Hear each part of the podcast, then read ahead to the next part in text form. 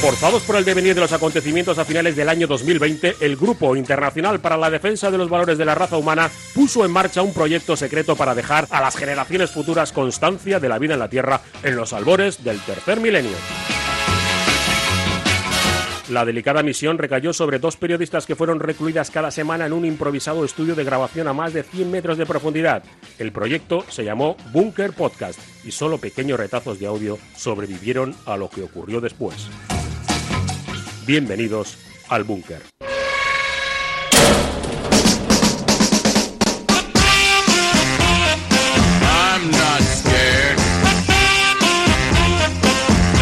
prepared.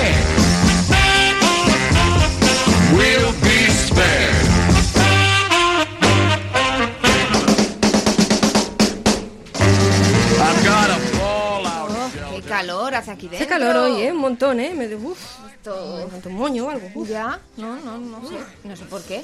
Qué cosa más Aquí rara. siempre es verano, ¿eh? Es verdad. O siempre es invierno. Es verdad, tiene una especie de microclima. No conoce el entretiempo, el búnker, No, ¿eh? la verdad es que no. Con todos sus encantos de no Sí. Mm. saber vestirte, de tener frío, escalofríos seguidos de, de- de momentos acalorados. Es sí, cierto. ¿verdad? En los momentos de calor igual podíamos hacerlo en pelotas. El, El búnker. El búnker. Ah, pues sí. No, Eh, ni que nadie nos estuviera viendo. ¿Qué? A ver, Ah, con ¿Tú el te largo... crees que en el año 3000 Pues se van a a preocupar? Claro. Si, si encima se reirán de nosotros, de la moda del año 2000, fíjate qué pintorras llevaban, Sí, sí, todavía sí, llevaban pelo, las muy antiguas, yo qué sé. Y mi- dirá, mira que tienen encima de los ojos. Cejas. Cejas. ¿Qué, di- qué dice? No valían. Y creían que valían para algo. Les decían los médicos, no te lo quites el pelo, que todo el pelo está ahí por algo. Está por algo, es cierto. Y luego resultaba que no. Mm. Ya ves tú. O sea, ¿tú crees que los humanos irán perdiendo cada vez más pelo, Más pelo, pelo, pelo, pelo. Ya, ya, ya. De a ver, es- de momento vamos así, ¿no?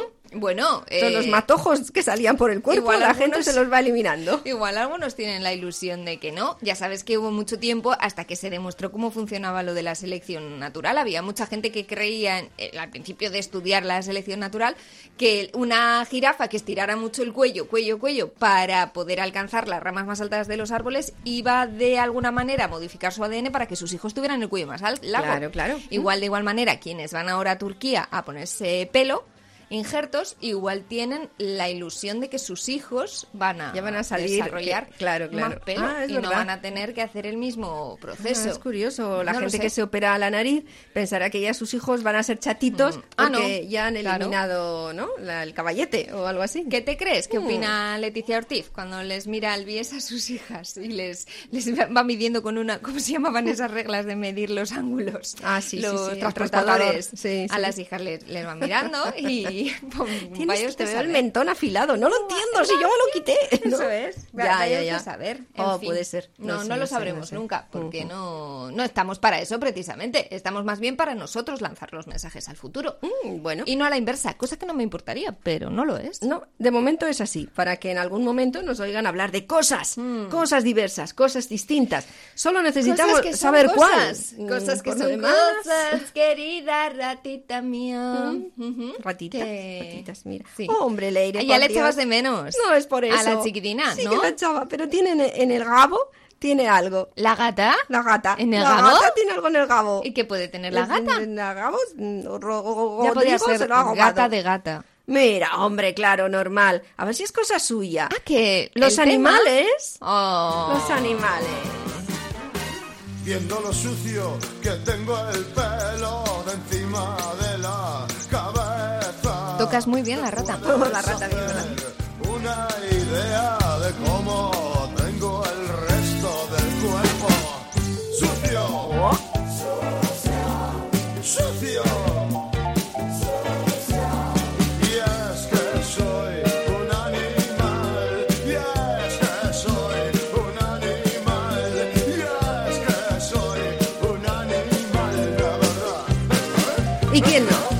Quién no? ¿Y quién no es un animal? Pero es Efectivamente. que- Él lo es, tú lo es eres, verdad. yo lo soy. Es y que en realidad la distinción puede resultar ofensiva para los biólogos.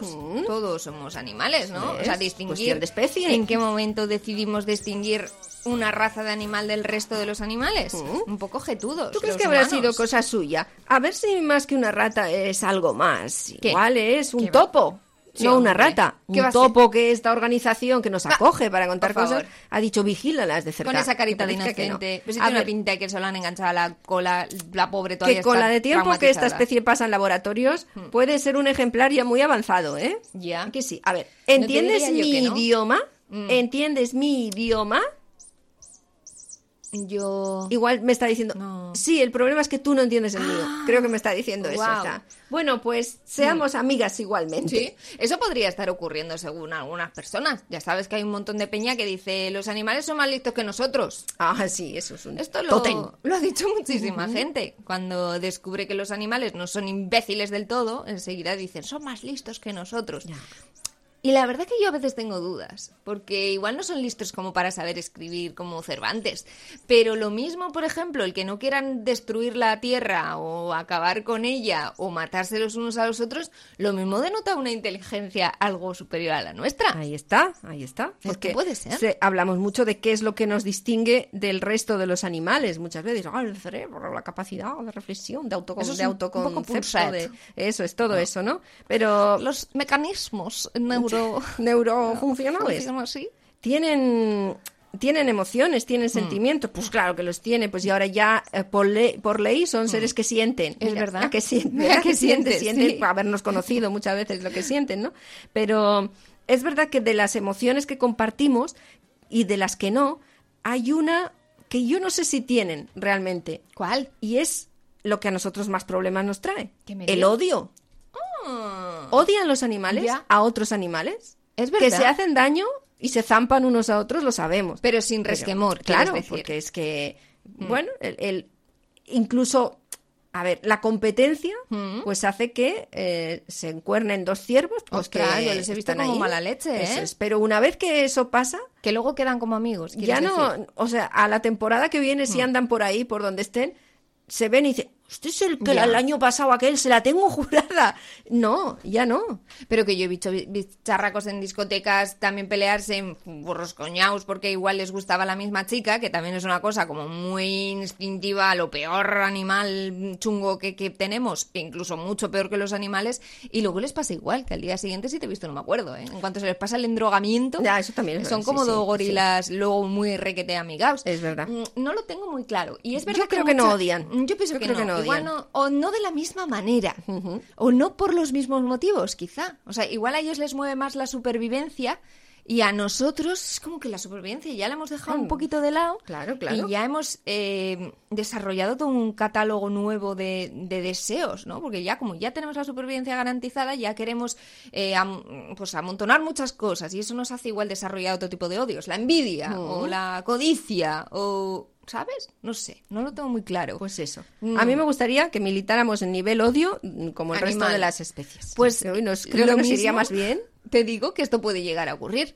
Ha habido también quien ha hipotetizado sobre todo esto, sobre que realmente los humanos somos una microgota en el sistema evolutivo y que no nos vamos a quedar como estamos porque estamos muy poco desarrollados. El planeta de los simios eh, trataba un poco de eso. Era un futuro que a nosotros se nos presentaba cuando nos pusieron la peli como distópico, pero que igual no, la- no lo era tanto, ¿no? O sea, quiero decir, igual en un futuro nosotros nos la niñamos y se queda alguien pues más capaz de menear el cotarro que, que los humanos en la Tierra. Que- Con el culete más rojo. pues, pues lo mismo sí.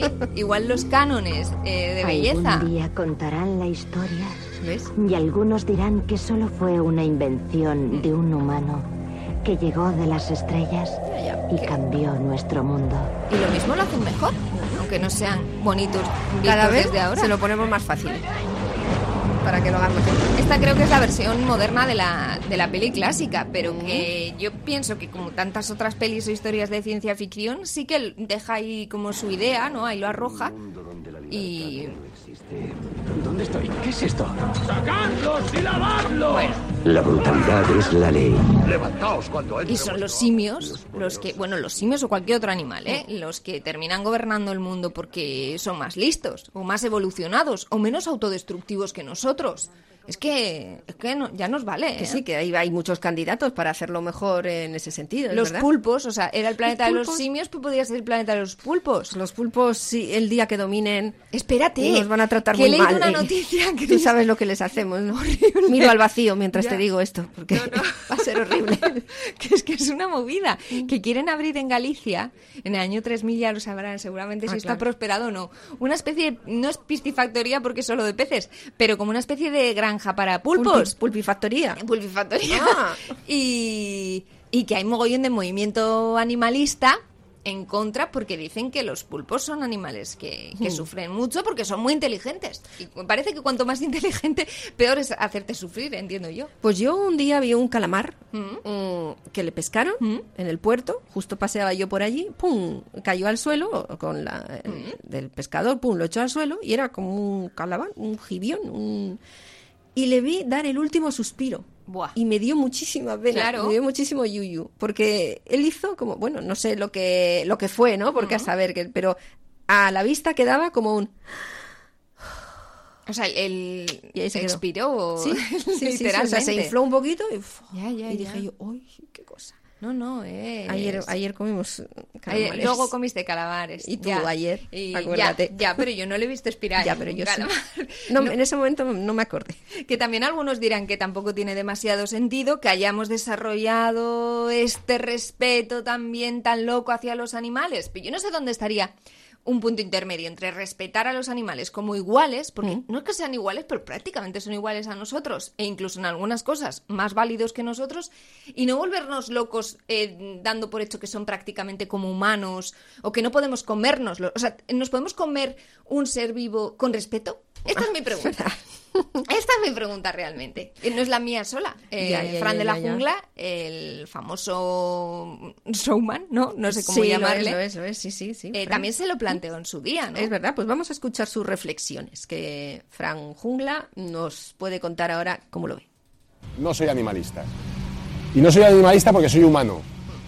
Defiendo los derechos de los animales, pero no me gusta ver las- ni a los animales humanizados, ni tratar los animales como si fueran seres iguales que los humanos. No somos iguales. Cuando ves que la gente ha tomado el animalismo como una moda, te duele, porque estás viendo gente que trabaja un total anonimato durante toda su vida, perros, gatos, perreras, centros de rescate, refugios, y que esa gente que realmente se dedica eh, tenga que escuchar de gente que no hace nada. Lo haces mal, lo haces mal, lo haces mal, y que están en internet, tiki tiki, los, los warriors de internet, los peleadores o como se diga de, de internet, pues te jode. Yo considero que el veganismo es probablemente la opción animalista eh, más noble. Fíjate, y no soy vegano, pero considero que es la más noble porque es sacrificar eh, todo el placer humano que tenemos gracias a los animales, que es altísimo, eh, prescindiendo de ello por el amor a los animales. Esta ganadería industrial que hay ahora de, de crear eh, animales que ya el día que nacen tienen fecha de caducidad, me parece una aberración. Ahí, en la edad, en plena actualidad, en este ya, ya. momento de, Es verdad, el tema de las macrogranjas. Oye, pues sorprende porque luego ha dicho que, que lo mismo vota Vox. Ya pues Fran de la jungla. Pero es verdad que por aquel entonces, cuando le pescaron en este corte, estaba en contra de las macrogranjas, que ciertamente son una puñetera barbaridad. Sí. Hemos visto imágenes, fotografías de, de cómo hemos convertido seres vivos en auténticos objetos de consumo, eh, en el que no nos da igual eh, poder vender, comprar, matar, destruir, crear. Incluso nos da igual lo que les pase desde el momento que nacen hasta que nos lo vayamos a zampar. Ya. Ni siquiera nos preocupamos mucho de eso. A veces sí, a veces no, unas personas más, otras menos. Pero es verdad que ahora estamos en un punto en el que cuando nos escuchen en el año 3.000, Sí. 4.000, cosas así, em, podrán ver imágenes nuestras de alguien abriendo una nevera llena de cadáveres de animales y pensar, pero esa gente, ¿En qué estaban personas, ¿en qué pensando? estaban pensando? O sea, viendo ahora cómo Sí, nosotros sí, sí. ahora vemos algo de que hemos hecho en el pasado y hemos dicho, ¿cómo hemos podido hacer eso, no? Ya. Pues eh, Mucha gente se lo pregunta cuando ve los reportajes de estos ecologistas de, de una macrogranja. Dicen, ¿de verdad estamos comiendo esto? ¿De verdad hace- falta este sufrimiento? Y hay quienes eh, o bien optan directamente por el veganismo y por dejarles en paz a los animales, que yo sí estoy un poco de acuerdo, que es lo mejor que se puede hacer por ellos. Y lo- ya somos tan listos como para buscar alternativas suficientes. O, o una cuestión intermedia, somos animales, vamos a comer animales como animales primitivos que somos, pero no hace falta igual ese escarnio, ¿no? Y estas pues granjas normales o criarles o semilibertad o mínimas condiciones vitales, yo sí creo que se conseguirá y creo, espero que para el año 3000 o lo mismo, ¿no? O todo lo contrario. No, o todo lo contrario. O solamente se nutren de proteína. ¿Te imaginas que nos están y- escuchando? Incluso de la propia especie. Es que iba no, no saques la patita, no vaya a ser que termines en un caldo, ¿no? Que lo mismo en el Eso año puede ser. 3000 están exactamente, y estamos nosotras aquí de buenistas. Eso es. Y están diciendo, pues si me he comido a mi primo, Es que tenía gusa y después de la Tercera Guerra Mundial he tenido yo que, que y me ha de mis provocado con ese Michelin que estaba empezándole a salir y he dicho, es, lo blandito es lo que, lo que le da sabor. Eh, o, o incluso un paso más allá, han dejado de comer animales, pero se han comido a personas. Que, que esto puede ocurrir también. La gente diga, yo no como más animales, pero a los demás les odio tanto como directamente. Que igual eh, por eso vota Vox eh, el propio Fran de la jungla, porque los animales les tiene mucho respeto, pero al resto de las personas igual no tanto. Es verdad. Hombre, Ahí está el nudo gordiano, está ¿Sí? en el que si defiendes tanto a los animales porque te los comes, ¿no? Ya. Pues Ya. a ver, hay una cadena alimenticia, todas las especies se comen unas a otras para su alimentación y otro- muchísimos argumentos Mm. en este sentido, ¿no? Igual hay, hay otro nivel donde lo, está un poquito más claro todavía. Mm. Es verdad, como tú dices, ya tenemos posibilidades, creo, para que los humanos, bueno, no sé si los eh, 7.000, 8.000, cuántos millones vamos, mm, para prescindir de, de- de otras especies calcula y alimentarnos 40.000 todos. millones para el año 3000. No sé si, si hay hierba suficiente para que pastemos todos eh, en el planeta. Tampo- y encima estaría mal repartida, como ocurre ahora, que con, incluso con la comida que hay, incluyendo otras especies dentro del concepto comida, eh, no hay para muchísima gente eh, mm, y, y hay para que otros tiren, ¿no? Incluso, pues no sé si pasaría lo mismo con la hierba.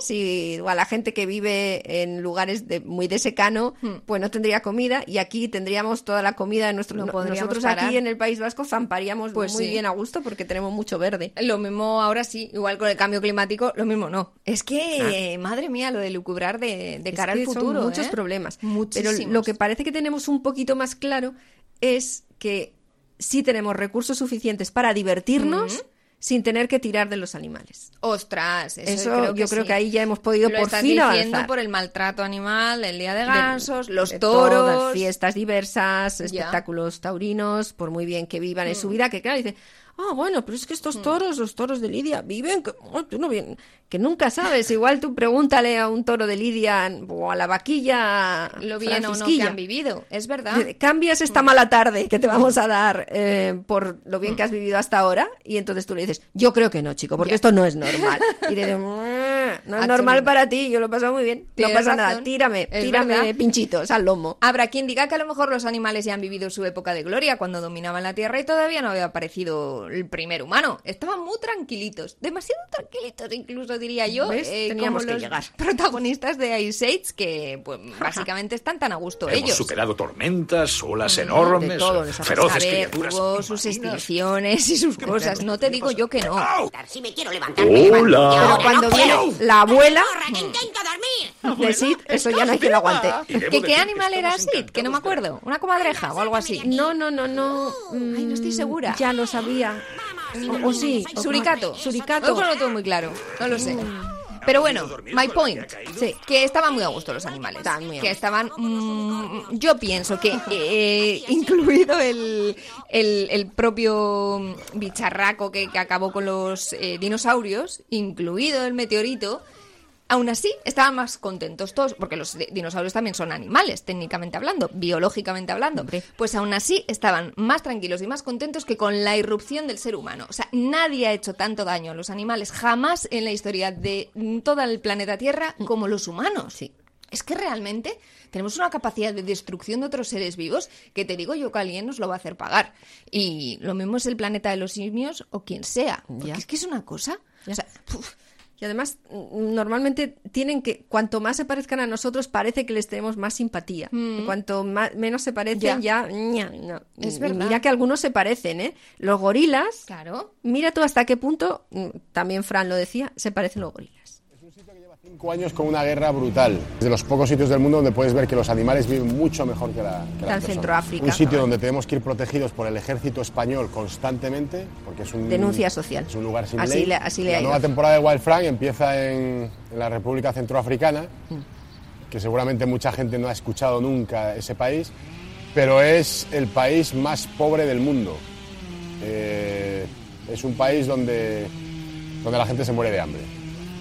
Hemos ido a grabar gorilas porque es un sitio donde quedan los últimos gorilas de, tierra, de, llano. Tiene una similitud con el humano en lo que es familia, comportamientos de familia, el padre, el, el macho alfa, el espalda plateada, es el que controla a la familia, ah, los hermanos cuidan de los hermanos pequeños. Y hemos aprendido una cosa curiosa y es que tienen aerofagia. ¿Ves? Viven con, con una aerofagia constante. Buscando siempre que- el dato bueno, ¿eh? que suena muy escatológica, pero es una cosa que si ves todos los reportajes de gorilas jamás verás el gorila tirándose un pedo, no sé por qué. Pero nosotros hemos grabado los gorilas ahí constantemente y cada 30 segundos escuchas un pedo. Son pedos larguísimos y que cuando perdíamos el A rastro de los gorilas nos sentábamos callados en silencio y por el eco de los pedos éramos capaces de detectar a qué zonas A mí me habían movido. parece ¿Has una visto? acusación muy grave. Pues como la de nosotros. Fran de la jungla, a la venga. Igual, un está poco, hombre, un poquito más separados en el Española tiempo. y que los reportajes de la 2 de ocultar la realidad. Claro a que mí sí. esto no me parece nada bien. Eh, eh, Ah, un ¿qué? momento. ¿Qué? Que los reportajes Cada de 30 animales... segundos un peo, pero hijo mío, ¿pero qué has comido? Mm, Pues mucha hierba. Mucha hierba. Mucha col. tal. Que con mucha lechuguita es verdad que un poquito de... Digo que sí, que sí. razón. Mm. Claro, que esa alimentación herbívora al final, pues eso fermenta ahí, tú no sabes, pues Mm. hay traca, hay traca. Eh, dices tú los reportajes de animales, tantos, ¿Qué? tantos ha habido, tan famosos, Hombre. gente de referencia. Vaya que sí. Que también se les ha acusado en más de una ocasión que la realidad animal que presentan Mm, puede ser la que es, o está o idealizada o manipulada. Mm. Eh, creo que la referencia más grande en las últimas décadas, eh, bueno, ya está un poquito viejuna, está claro, ¿no? Pero para muchas generaciones, eh, o para mucha gente de una generación, fue Feri Rodríguez de la Mm. Fuente, que en un reportaje sobre uno de los bichos más exóticos, con un nombre maravilloso de los que él se ocupó, hablaba, da una pista, no quiere decir más, pero da una pista de que no es ese oro todo el que reluce, es cuando habla del abejaruco.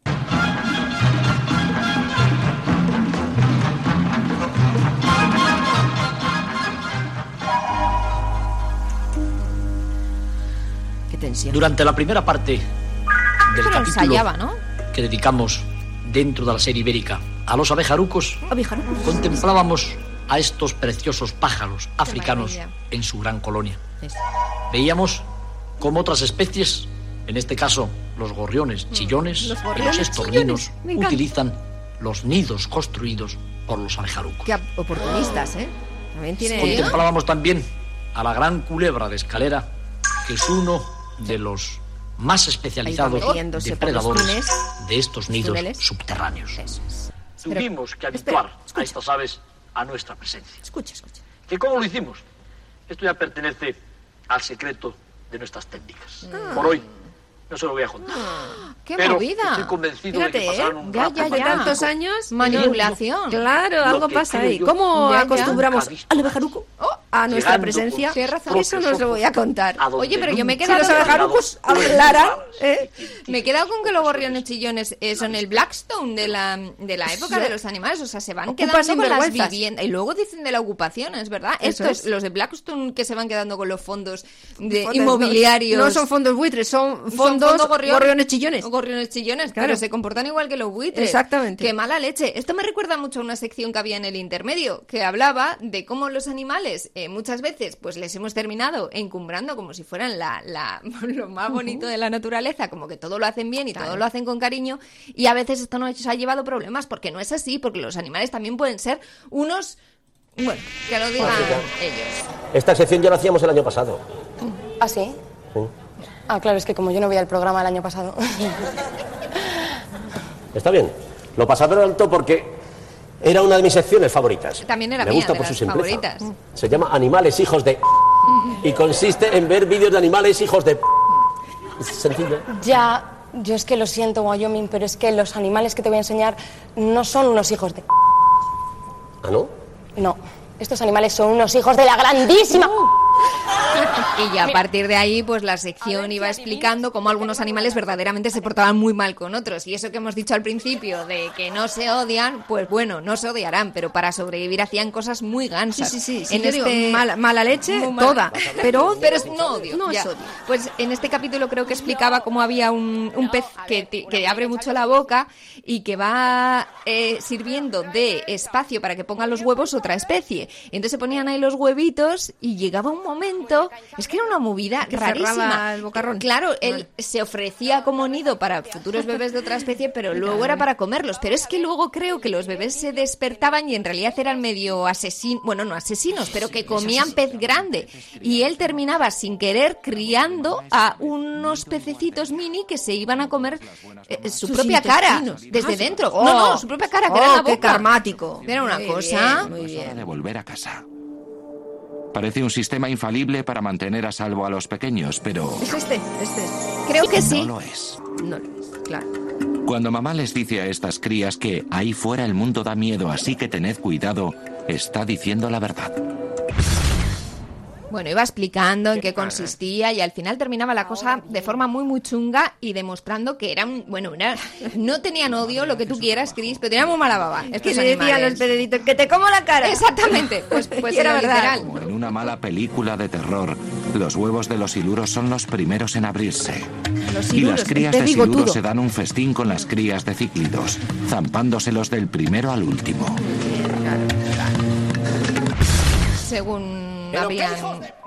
Bueno, Casi, bueno, la sección era todo el rato así, de animales que se hacían pasar por otra cosa, o de trampas, ¿no? Podemos decir Sí, animales eso que, mucho. que no son tontos los animales, que eso no, es verdad. no, Igual no. no tienen el odio que decimos, pero no son tontos. Así que con el tema de la idealización, mucho cuidadito, porque ya sabes lo que pasa con la idealización, que al final nos pasamos de mm, frenada y terminamos haciendo películas en las que prácticamente hacemos que el protagonista o la protagonista, normalmente la protagonista humana, termine hasta coqueteando con el animal.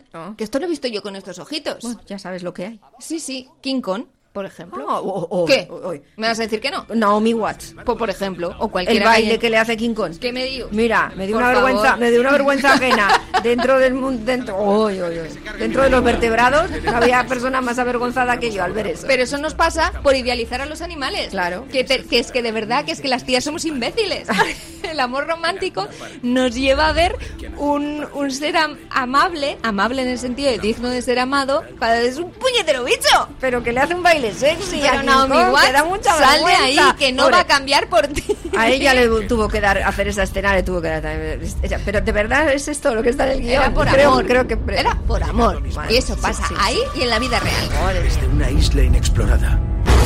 Un lugar. ¿Qué me vas a decir tú que no había amor entre la prota y King Kong? Perreo, pues, perreo. pues querían, querían forzarlo. No te digo yo que Ya, igual la película ya. fuera una comedia romántica. Vale, no. Pero que se ha coqueteado muchas veces con la idea de que, y es verdad que ahora que lo pienso, es que claramente pasa con las chicas. Tienen que eh, ver el amor, la belleza en el corazón de hasta de un animal. Y no lo tenemos que envainar. Pues a mí me fastidia. Vale. Y nos hace pasarnos de rosca. Eh, ¿Otro ejemplo quieres? Venga. Ah, Ya está, vale, vale, vale. Lo veo ahora también. Lo ves.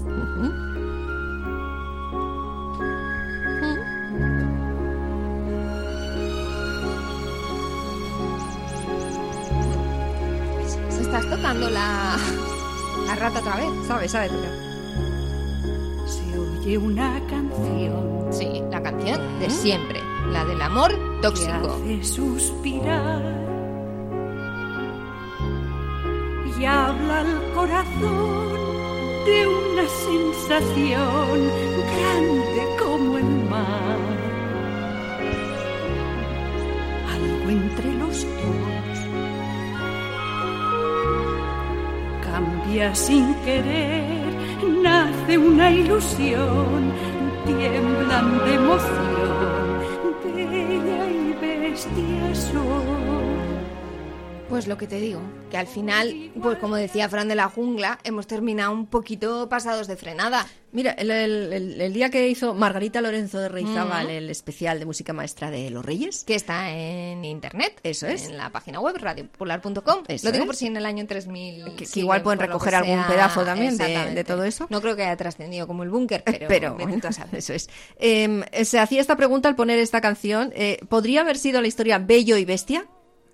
Ya. Mm, No. No. La verdad que no. No. no, no, no. No, ni remotamente. Claro que sí. Claro, porque Ella es la le- bestia y, claro, él es el bello. No. Ellos están más por la labor de sentirse congraciados con los animales y queridos, que aunque se conviertan en auténticos animales, cosa que la ciencia está casi casi a puntito de lograr. Decíamos que cogemos cariño a algunos animales que se nos parecen. Es verdad que a los cerdos no les hemos tratado nada bien, pero ciertamente nos lo han dado todo, todo, porque así dicen los refranes. son prácticamente como nosotros, dicen por dentro, biológicamente e incluso intelectualmente. Pero no tanto como la mosca del vinagre. Es ¿no? cierto, sí, Sí. ponte tú a trasplantar el corazón de la mosca de un No vinagre. quieras que no, la- hay, a un hay nanotecnología, a una persona humana. pero no, no llega ahí luego. Ahí lo tendrían bastante complicado, pero lo de los trasplantes sí que sí ha dado. Y esto hubo una película que lo anticipó. Igual no era 100% científica, pero en la película eh, Estoy hecho un animal, peliculón, eh, rigor científico absoluto mm, que se puede encontrar en esta película, al prota eh, tiene un accidente, eh, tampoco tengo muy claro, o sea, yo la he visto, pero he intentado, Pero no te has he intentado no absorber información de Mejor. ella. Le van poniendo diferentes órganos animales, Ah. le hacen como un multitrasplante. Porque hace poco ha habido un trasplante, por si Sí, no de- la gente lo sabe corazón, esto, un ¿no? De, de un una corazón de cerdo a un Mm. humano. Eh, y a este le hacen como una cosa parecida, pero de varios órganos. Vamos, que el tío termina siendo, pues, eh, una película terrible. es lo que termina siendo. debe ser ágil como un mono, rápido como una gacela, Me estoy volviendo un animal. inteligente como un delfín, Tienes que enseñarme a hacer eso. No sabría cómo. más fiero que un león y más tierno que un liro. Y solo así entrenado, será siempre respetado. Estoy hecho un animal. Esta noche Jefe, tiene usted aquí a un policía excelente. En AXNY. ¿Esto nos lo perdonarán alguna vez los animales? Eh, lo de todo. Todo en general, Sí, ¿no? Digo, porque también se lucubró con el tema del cerdo, si tendría sentido cría de cerdos para que Para todo eso. los órganos, órganos, ¿sabes? A ver, en un juicio, el, el Nuremberg nuestro con los animales, llevamos las de perder, yo creo. ¿eh? Yo creo.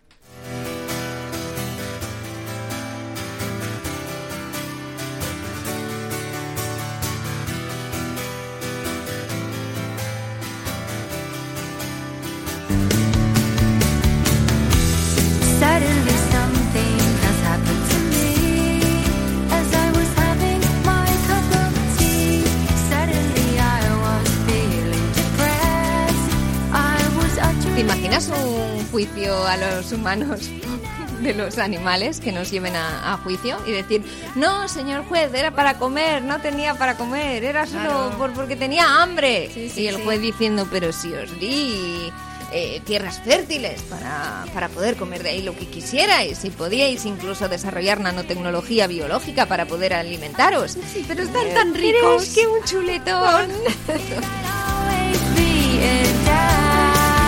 verdad que decimos que hay algunos eh, mamíferos que se nos parecen físicamente y por dentro un poquito también, pero hay no pocas veces en las que se ha analizado pequeños insectos eh, para analizar cómo eh, funcionan los grupos sociales. Esto lo hemos visto a veces, el- mm, pequeñas comunidades que trabajan en equipo para conseguir un bien común. Estoy pensando en las hormigas que casi casi tienen, bueno, otro montón de insectos también, ¿eh? pero tienen una microsociedad en la que se organizan todos y tienen hasta su propia jerarquía eh, por el bien común de la, de la comunidad. Sí, pero el tiempo de ocio, las hormigas, no, No, lo contemplan. en Yo absoluto. no una reencarnación no, que no vaya por ahí. Tanto es así que de hecho eh, la película Hormigaz eh, hablaba de eso, ponía el ojo sobre la comunidad de hormigas para denunciar el fuerte capitalismo en el que estamos eh, pues imbuidos los humanos y del que no podemos escapar y una pequeña hormiga se preguntaba eh, pues por qué no pues si había otra forma de organizarse más justa En ¿eh? una sociedad donde quieren que todos seamos iguales, lo verdaderamente revolucionario es ser uno mismo. ¿Quieres bailar? ¿Un obrero ha bailado con mi prometida? Eres el tío del bar. Me ha raptado el tonto del pueblo. ¿Quieres acabar de golpe con nuestra relación?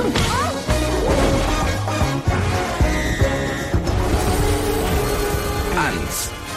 Hormigas. Ah, mm, pero es que esto fue un boom de películas de hormigas porque salieron dos prácticamente Es seguidas. Hormiga La de bichos, ¿no? O, tres, entonces. Ah, bichos, hormiga sí. Z y hormiga. ¿Y no es, no, es la, no es la misma hormiga Z con hormigas? No lo sé, ¿sí? Mm, No lo sé. No recuerdo. Me, me extrañaría que no. ¿Seguro? pero- no, no, es, que no, había no dos hormigas. Entonces, eh, si no es esa, Ya, es ya, otra ya. parecía. Pero Eh, dos esta, hormigas. bueno, prácticamente la, la pusieron en internet como si fuera un panfleto comunista. Esto, Hay muchísimas teorías que de hecho han como rebelión en la granja. Exactamente. Hay muchas con mucho mensaje. Pero es que no es raro que lo, que lo haya, ¿no? Mm. Porque realmente eh, si nosotros lo que les estamos haciendo a los animales lo extrapoláramos a lo que un régimen dictatorial eh, hiciera con nosotros, claro, eh, estaríamos hablando de un auténtico holocausto, cosa que suena exagerada, pero que no hay pocos animalistas que defiendan, ¿no? Que realmente lo que estamos haciendo con ellos es, es una auténtica tropelía. Es como o sea, no es raro que, que queramos cambiar el foco o queramos contar así las historias. Claro, eh, tampoco sé bien qué pensarían los animales o en qué lugar eh, nos quedaríamos los humanos si vieran los animales películas como Paddington, por ejemplo. Claro. Lo mismo también nos llevaban a juicio, mm, por mal gusto. Pero Paddington, él quería, eh, quería formar parte de nuestra comunidad de Ah, humanos. él quería Sí. ser... Se sí. sentía prácticamente así, Ya. puesto que desde pequeño sus, sus- familiares osos, tras la visita de un... Sosos no, Sosos no, osos, osos, osos. arqueólogo, pues eh, le dieron tanta finura Ah. eh, de educación inglesa que comía, bebía el té y era, vamos, tan finolis como la propia reina. Mm. Por eso, pues cuando murió su familia, decidió trasladarse a Inglaterra para Uf. pertenecer a donde él creía que pertenecía. Ahora sí que estamos condenados, como Claro nos juzguen por esto. Desconocido a la vista. Hay una especie de oso ahí delante. ¿Qué? Estará vendiendo algo. Hola. Mary. Hola. Este osito necesita ayuda, Henry. ¿Y qué vas a hacer? ¿Es de verdad? ¿O es un dormir en esa papelera. O, sea, quiero decir, hacía de muñeco de por una noche. No, un oso, No, un oso. Era oso, Un oso. oso, Vale. Aunque llevara gabardina y eso, quiero decir, pero eso Vale. era, Era un oso. ¿Te gustaría un nombre inglés? ¿Un nombre inglés? Paddington. ¿Paddington? ¿Paddington? Lo siento. Me gusta.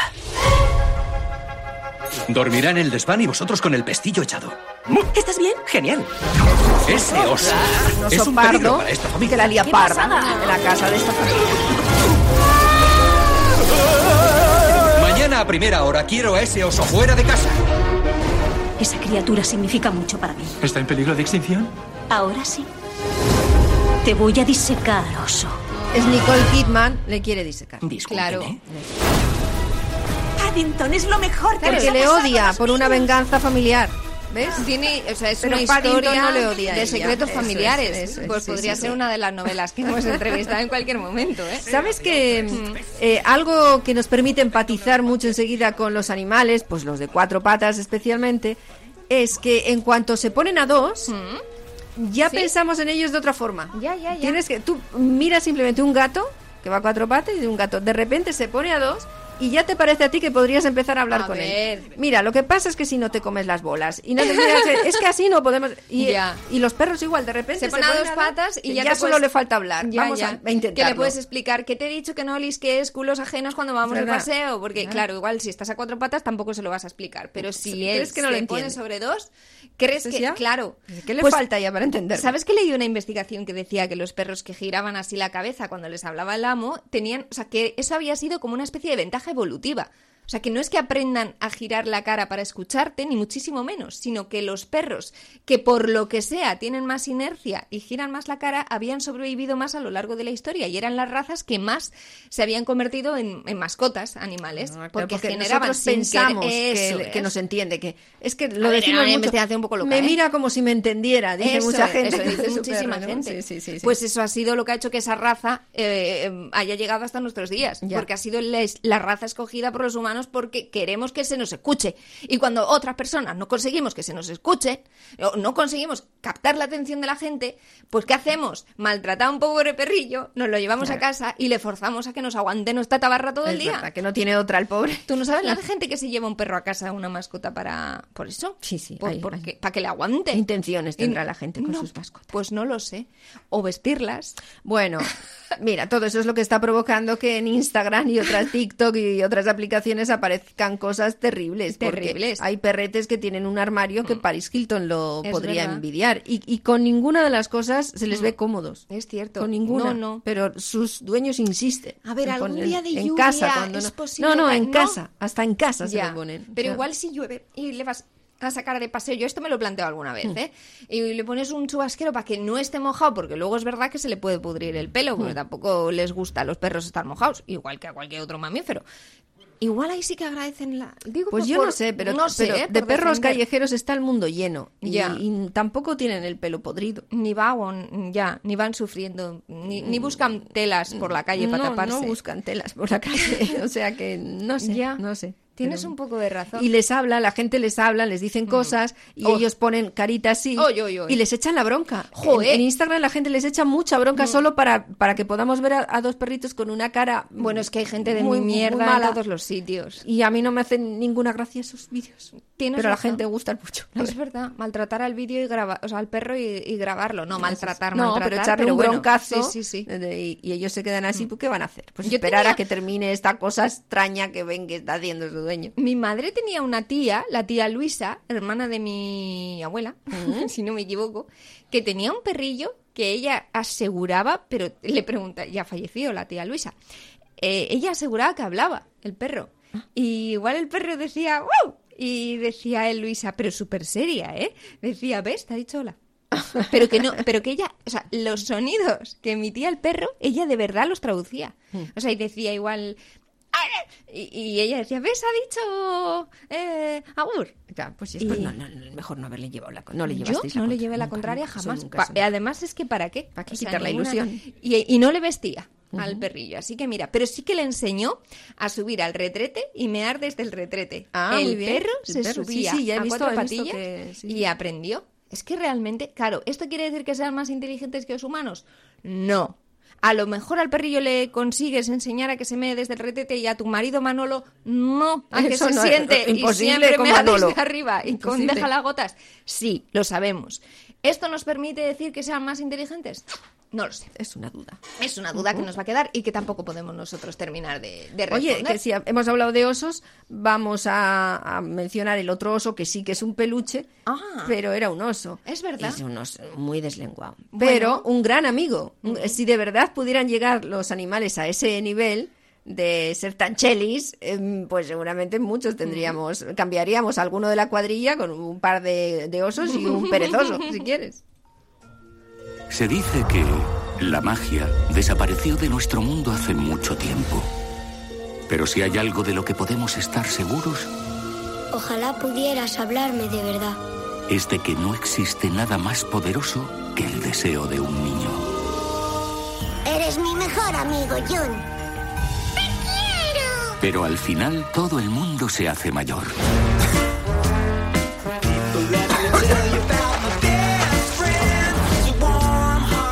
Voy a llevar a Lori a cenar. No estará esperándose algo a lo grande, ¿no? Lleváis cuatro años, Johnny. Tú y yo llevamos juntos 27. ¿Dónde está mi anillo? ¿Eh? ¿Y mi anillo? Pónmelo. Que estoy asada. Ya, ya, que sí, que hace cada vez más. Estoy- em, también me ha soliviantado un poco lo de los animales, porque Ah. estoy pensando que para lo poco que les queremos, por mucho que les usamos como muñecos infantiles a Eso todos sí. los animales. Hay peluche de todo. Un elefantito, un gorilita, una jirafita, y luego a los reales les mandamos un poco de cariño. Sí, es verdad, pero como no mean, no cagan y se aguantan en el armario todo lo que quieras o encima de la cama, pues bueno, quieras que no, no está mal. Bueno, mm, los animales eh, han sido además objeto televisivo desde hace mucho tiempo. Escuchábamos a Félix Rodríguez de la Fuente, documentales de National Geographic, el Serengeti, los hay muchos y aparte de albergar siestas buenísimas, también de Oh. repente cuando despertamos eh, aquello nos parece interesantísimo. Y oh, mira, podía haberlo visto desde el principio, mañana lo intento y te vuelves a dormir. Hombre, Pero una bueno. vez nos cascamos un documental entero, ¿no te acuerdas? El que grabaron durante el confinamiento unos eh, documentalistas españoles que luego lo presentaron yo creo que en la 2 y le Mm. entrevistamos al chico y, y podía valer para animales hijos de... Porque, ¿te acuerdas los cuando cazaban lo- las pobres leonas ya prácticamente sin energía después de una sequía terrible que había habido en África? Llegaban las hienas y aprovechándose de que realmente estaban absolutamente agotadas las leonas, las hienas se querían llevar su caza. ¿No te acuerdas tú Sí, sí, sí, me acuerdo que luego vinieron las lluvias y eso, ¿no? la leche. Entonces, sí, sí, Qué mala leche. las hienas. Las hienas, la verdad que sí se... De, de hienas no van a hacer peluche.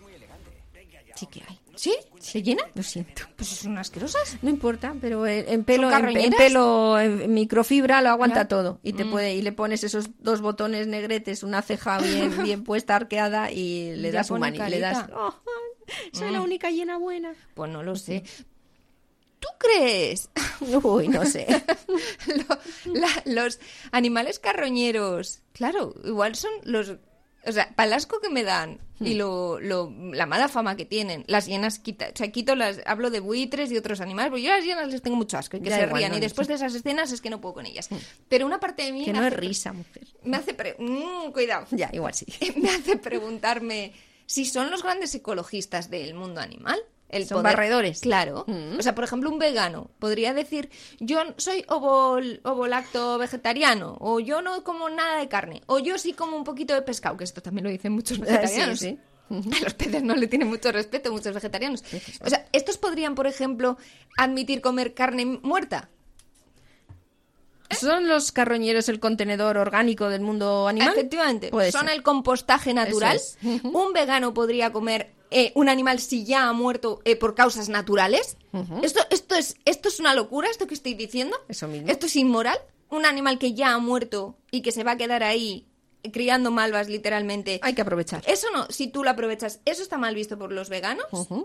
¿Ya? Mm, piénsalo. Vale, claro, claro, claro. Es- me, me pones en un membrete. No sé, estabas hablando de los peces y de Ah. pues, los animales que nos comemos y la forma en la que los matamos y demás. Y mm, siempre se nos va a la carne Mm. eh, y a los animales pues que, que representan la ca- carne animal, mm, pero terráquea. Mm. Pero vayamos al mar. Creo que muchos peces, bueno, los peces y los marisquetes y todo lo demás tienen una peor muerte, bastante peor que los animales de tierra. Pero parece que Ah, no. Dices el, el lo de cocerse poquito a poco. Y lo de asfixiarlos. Se Ya. mueren, se quedan sin, no pueden respirar. Y, Y, volvemos y al eso se primer- tarda un ya. rato, ¿eh? El primer y animal, el del pulpo que hemos dicho antes. Más luego lo que les hacemos, las, sí, sí. Que yo no sabía que la muerte del Y pulpo- cortar, Ya. hemos visto a- mariscos cortados y siguen eh, eh, haciendo sus movimientos mientras los están cortando. A mí me Son dijeron que la cosas ostra prácticamente se consume viva, que yo no sabía esto. que se consume eh, que cuando comemos una ostra, o- no, que cuando comemos una ostra prácticamente está viva. O sea, que ha sido matar y comer. Y las almejas chillones, no, no solo los gorriones chillones que hemos hablado. Qué horror. Quiero decir que, de- pero de eso nadie habla. De, de qué pasa con nuestro tratamiento de los eh, animales Mm. marinos que nos comemos. Es que los pulpos, por ejemplo, yo no pensaba que se murieran eh, tan violentamente. O sea, hay gente, es que es muy fuerte. Es que Manuel de la emisora no- mm, dijo que no, que no le gustaba coger pulpa, a pesar de gustarle mucho el pulpo, porque hay que ser muy violento para matarle. O sea, que al pulpo no le matas fácil tú. O sea, ni se ahoga, ni le puedes clavar algo para que se mate, que le tienes que matar a palos. Pero tendrás que Y se resiste que y te mueres. desactivar todos los cerebros que tiene también. Efectivamente, Claro, es igual que- va uno a uno. Pero que, le que no existe muerte comer puré de pulpo calabacín no de- violenta. O sea, no hay una forma de hincarle el, el cuchillo y que se muera rápido. O sea, tiene que ser como una... Tú tienes que pelear con él, como el, el renacido Leonardo Con DiCaprio el- con, con el oso. oso, sí. Es exactamente igual. O sea, que solo le puedes matar muy malamente, con mucha violencia. Ya, esto, sí. es- a esto a mí me hizo replantearme mucho mi relación con los pulpos, Mm. que luego he vuelto a comer pulpo. Está buenísimo, con patatita feira. Ahora la brasa. Pero que no quita para que yo diga, pues siendo tan inteligente como es, el, el que te tenga vale. Luego dicen de los toreros y los toros, pero la guerra animal-humano con el Pulpo. pulpo debe ser... Mm. Para no verla, ¿eh? Sí, sí, sí. Mm. Claro. Es Eh, una movida. Imagínate con un kraken, ¿no? ¿Eh? Que, bueno, pues Pues ya bueno, te digo. ¿eh? Pero a ver, con un cracker, ¿cuánta pulpa feira tienes? Con un kraken tienes... No, pero tienes calamar para Tienes pulpo, para, no, pero calamar el juego del, tiempo, ¿eh? el juego del calamar. Un poco rancio ya, porque se va pasando. El animal muy grandote al Pero final. igual para una fiesta mm, regional.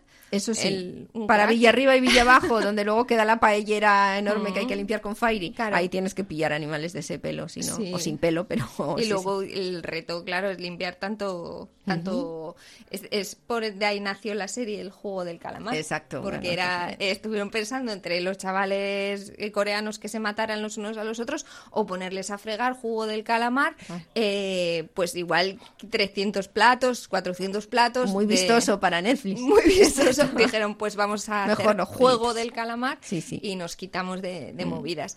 Todo esto se sabe si, si hacen divulgación. Hemos hablado de documentales. Muy necesaria. ¿Qué me dices de Waku Waku? Claro, pues es que ha habido muchos concursos Claro. donde al final las preguntas de animales y este concurso que presentaba Nuria Roca, Mm.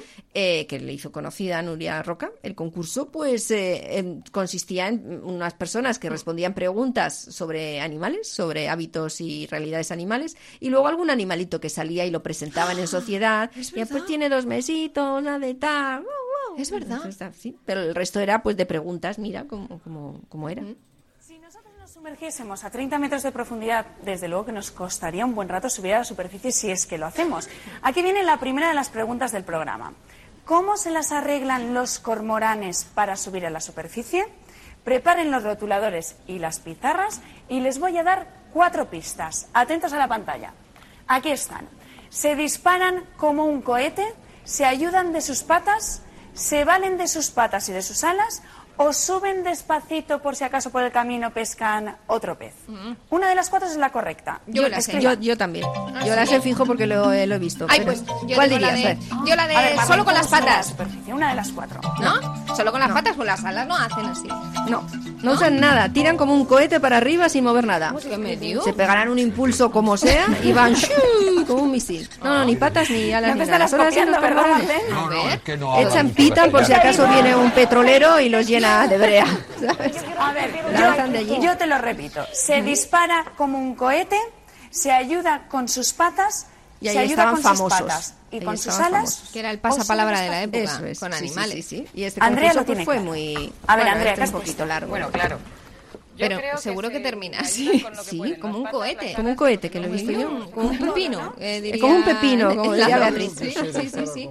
Ya, hombre, pues es verdad. Eh, la verdad es que el mundo de los animales siempre nos ha fascinado y yo Son creo que, listos. que Te dije que a mí me robó un, un mono muy pequeño, un Bueno, helado. Es que algunos son demasiado listos. Muy listo. Hombre, Era chiquitín, tenía, mira, la ma- su manita ¿Dónde? era... Pues en un sitio donde había animales, no me Ah, acuerdo muy bien monos, dónde en la era. calle. Había de todo, no, estaban en sus jaulitas. Pero no, no era, era otro tipo de recinto, no era un zoo, pero, pero allí había monos. Y yo me acerqué a un monito y tenía un helado en la mano de, de cucurucho y yo. Y le hice así un poco al monito, ni, ni, ni, Ah. ni, y me despisté un poquitito y él miré y había sacado la manita, ¿quiere la manita chiquitita? En plan palita, ya, de la jaula. Maldito y- y- pero hizo así, rebañó. Y te dejó y se con el- metió, me dejó pues, con sin- el sin bola. Me cago en la Y me pareció bien también, claro, ¿no? Pero... Merecido lo tenía. Merecido lo tenía, ¿No te sí, acuerdas sí, que sí. entrevistamos a un- el concejal, creo que era de, mm, de Santurchi, que habían puesto unos peces en una fuente, eh, como para hacer un poco de, pues, una fuente me- medio, yo qué sé, medio estanque, digamos, más que fue una fuente, ¿no? Para que los, los pues, viandantes y los niños pudieran acercarse a ver a los pececillos. Y habían tenido que, que acabar con la idea porque las gaviotas eh, se las habían llevado. Se les Ah, hicimos una entrevista no porque habían nada. intentado controlar la, la población de gaviotas. Las gaviotas son las, las llenas del aire, ¿eh? Un poco. Es verdad. También te digo. Es verdad, las gaviotas, es que a los humanos también les han robado las, las gaviotas. Digo que es verdad que al final yo creo que el, el tema de los animales nos ha fascinado siempre. O sea, es una cosa que desde que empezamos los humanos a, a buscar divertimentos, ocio y conocimiento, es decir, cuando ya tuvimos el alimento y el sustento bien tapado y la supervivencia, empezamos a conocer cosas de los animales. No es de extrañar que haya tantos documentales y tantas investigaciones sobre animales y no es de extrañar tampoco que incluso cuando ideamos otro tipo de mundos paralelos, otros mundos de, tipo pues, de tipo fantástico incluso, también ideemos cómo van a ser sus animales, que es lo que ocurre en otro montón de películas, en el, pues, en, en, no sé, el, el Señor de los Anillos, sin ir más lejos, que tiene sus propios animales, o en el mundo Harry Potter victoriano que tiene hasta sus animales fantásticos y dónde encontrarlos con un buen montón de abanico de Me animales. encantan a mí todos ellos. A mí me molan Y mucho. mucho, mucho más esas pelis que las de Harry. Que te he dicho. Pues te entiendo. Aunque Ah, no triunfan tanto, a mí me gustan mucho. me gustan y el personaje de Newt Scamander, que es esta especie de biólogo mágico, pues es muy guay. Mola. Mola, la verdad.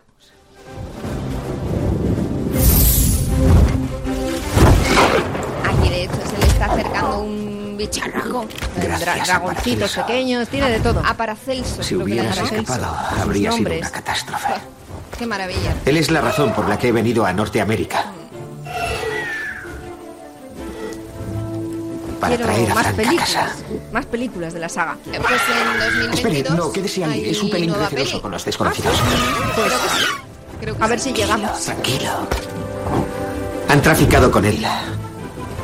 Lo encontré en Egipto. Estaba encadenado. No podía dejarlo. Bueno, hace un poco como de estos naturalistas del siglo ¿no? XIX, eh, que, que iban a otros lugares, a otros continentes no muy conocidos, precisamente para agilar y para conocer cómo eran los animales en otros continentes. Y quiere preservar, conocidos. él tiene un recinto donde él, Ujú. en su casa, de una forma muy fantástica, tiene un Está parque no sé. Mm. casi subterráneo, les están allí viviendo a gusto. La verdad es que yo creo que los primeros naturalistas es que lo tenían que gozar, porque estamos hablando no solamente de, de de conocer o investigar los animales, sino que muchas veces de descubrirlos, ¿no? De poder viajar a lugares en los que habían animales nuevos. Tiene que dar mucha felicidad. Yo todo que sí. todo ese, ese tipo de contacto animal, ah, bueno, peligros aparte, riesgo de muerte, Mm. de A ver, disentería, cosillas, cosillas. eh, ca- caer enfermo o, o zampado por alguno de ellos. eh, aparte de eso, luego también tiene que dar, Estoy como las, las, eh, eh, las mujeres, que son dos o tres Mm. ya muy famosas, que... Sí, Jane Goodall, Sí, a los, decir, con con los los gorilas. gorilas. pues, bueno, A ver, pero es que realmente ese espíritu Bien yo creo que, gusta. Que te tiene que hechizar totalmente. Y estas personas que iban a investigar y de repente se topaban con un ser vivo que no hubieran visto nunca y empezaban a catalogarlo, pues fíjate que yo creo que ese espíritu está muy bien reflejado en los museos de, de historia natural más importantes del mundo. A mí me encantan, o sea, me ir. flipan. ¿Por qué? porque me da tos. Que te da alergia, una movida. Animales disecados. Animales de- disecados, Animales sí. disecados y dónde encontrarlos. que puede ser Exactamente. En el Museo de Ciencias. Naturales de París no puedo yo. Esto me, lo has dicho, pero tú has probado más, más museos de historia natural. Pues son lugares fantásticos. Sí, sí, pues no, no, no, no recuerdo haberme, pero es que tampoco recuerdo otra estampa contra, es que había muchos, era una Mm. sala donde había un montón de animales disecados, pero un montón, y empezó, y me tuve que ir, y en cuanto mm, abandoné la sala, me, Esto me me quedé igual. alguna vez que no era polvo en el museo. No, no, no, no, no era polvo, no. Está Era de ese ese pelo, ese pelo, bueno, no sé si es o el polvo que suelta ese pelo o qué. A otras personas no les pasaba nada y a mí me dio tos. Pues mira, sin que ser hice la prueba y vi que era eso. fantásticos y dónde encontrarlos, para mí los museos de historia natural y los Son animales chulos, y su descubrimiento son los lugares más mágicos de- del mundo de la ciencia. O sea, sí, sí que me molan mucho. Por poquito más que añadir al ¿Sí? respecto de los animales. Yo quería Bueno, acabar... mucho más, Bueno, pero- mucho más. oh, Digo por nuestra parte. Ya haremos otro Ya si quieren a- a- más información que se la busquen en la pasa. Eso es. Eh, ¿Qué pasa? No creo que ponga mucho más No, de lo que hemos dicho. Yo pienso que no. Me quería despedir con Asteris y Obelis, que me parece que es una de las relaciones más saludables animal-humano de la Tierra. Eh, a la vez que tienen a Ideafix, que es su mascota, eh, los tíos van a cazar jabalís de forma muy ecológica. Tanto es así que en una de las películas, las 12 pruebas, pues eh, están tan obsesionados ellos con los jabalís que van donde un hipnotizador que les hace convertirse en, bueno, sentirse un jabalí por el amor y la conexión natural extrafísica, extracorpórea que tiene el bueno de Obelix con, con los jabalíes en general. Que siguió comiéndolo después de eso. vamos. Ah, bueno, sí, conexión, pero pasando por el garnate, no conexión. Miradme bien. Qué bonitos ojos Yo me imagino Obelix diciendo, yo no soy animalista, yo como carne, como Fran Pero es lo Jungla". mejor que se puede hacer. Porapis, miradme bien. Miradme bien. Por Osiris y por Apis ahora eres. Vamos a ver. Un jabalí. El jabalí gusta mucho a los galos. Sí que les Damos gusta. fe. Mono por tu pelo. Chupé como un perro tu cuello entero. Volé como un pájaro por tu cerebro. Salté como un canguro para ver qué llevabas puesta. Uh. Pues saltamos nosotras también de aquí. Sí. Hoy con ganas porque hace muchísimo calor. Muchísimo calor. Oye, Vamos. de verdad te lo digo, ¿esto qué es? No estamos eh, a este hábitat, no, yo es el preparada. hábitat nuestro. no. Es verdad. No, no, no. De, no, de no, ti sí, no. de- el tuyo Del sí. tuyo sí. Tuyo sí. Y ahí te vas a quedar, de hecho. Pardo para verte de cerca. Reí como una hiena cuando estuve entre tus piernas. Me